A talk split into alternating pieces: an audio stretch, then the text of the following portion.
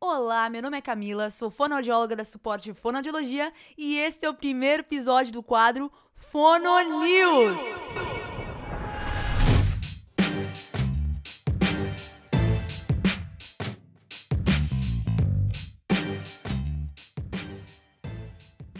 Neste quadro você terá acesso a notícias, artigos e tendências sobre voz e comunicação.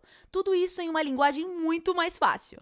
Esse quadro é para você que quer se manter atualizado com as novidades, mas não tem muito tempo para isso. Bora lá para a primeira notícia quentinha do mês. Tá pegando fogo, bicho!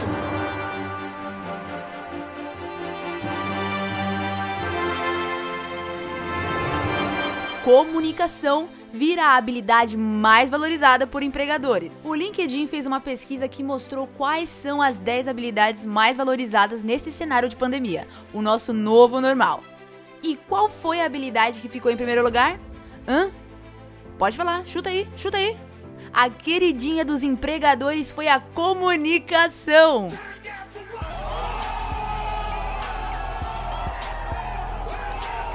Também tiveram destaque a liderança, resolução de problemas, desenvolvimento de pessoas e aprendizado online. E segundo os especialistas, a pandemia tornou essas habilidades essenciais para se destacar profissionalmente.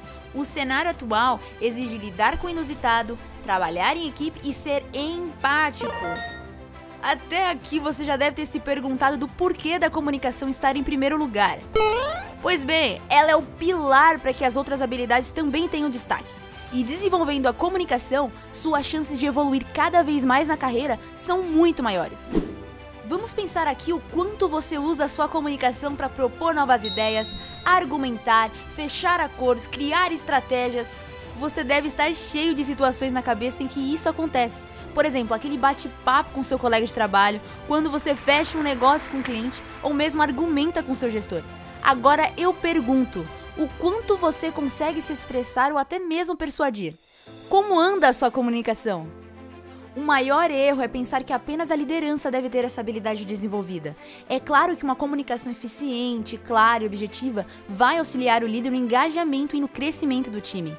Mas você tem que treinar essa habilidade para sair na frente e alcançar os seus objetivos. Um líder desenvolve sua comunicação no processo e não apenas no momento de ser promovido. Pensa nisso.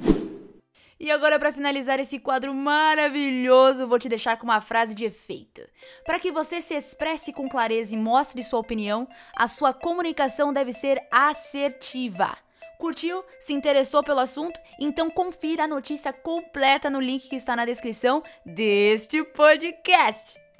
E se você quiser aprimorar e desenvolver a sua comunicação, não deixe de escutar nossos materiais já lançados e se quiser, nos chame para um atendimento. Todas as nossas informações também estão na descrição. A comunicação é a alma do negócio. Até mais!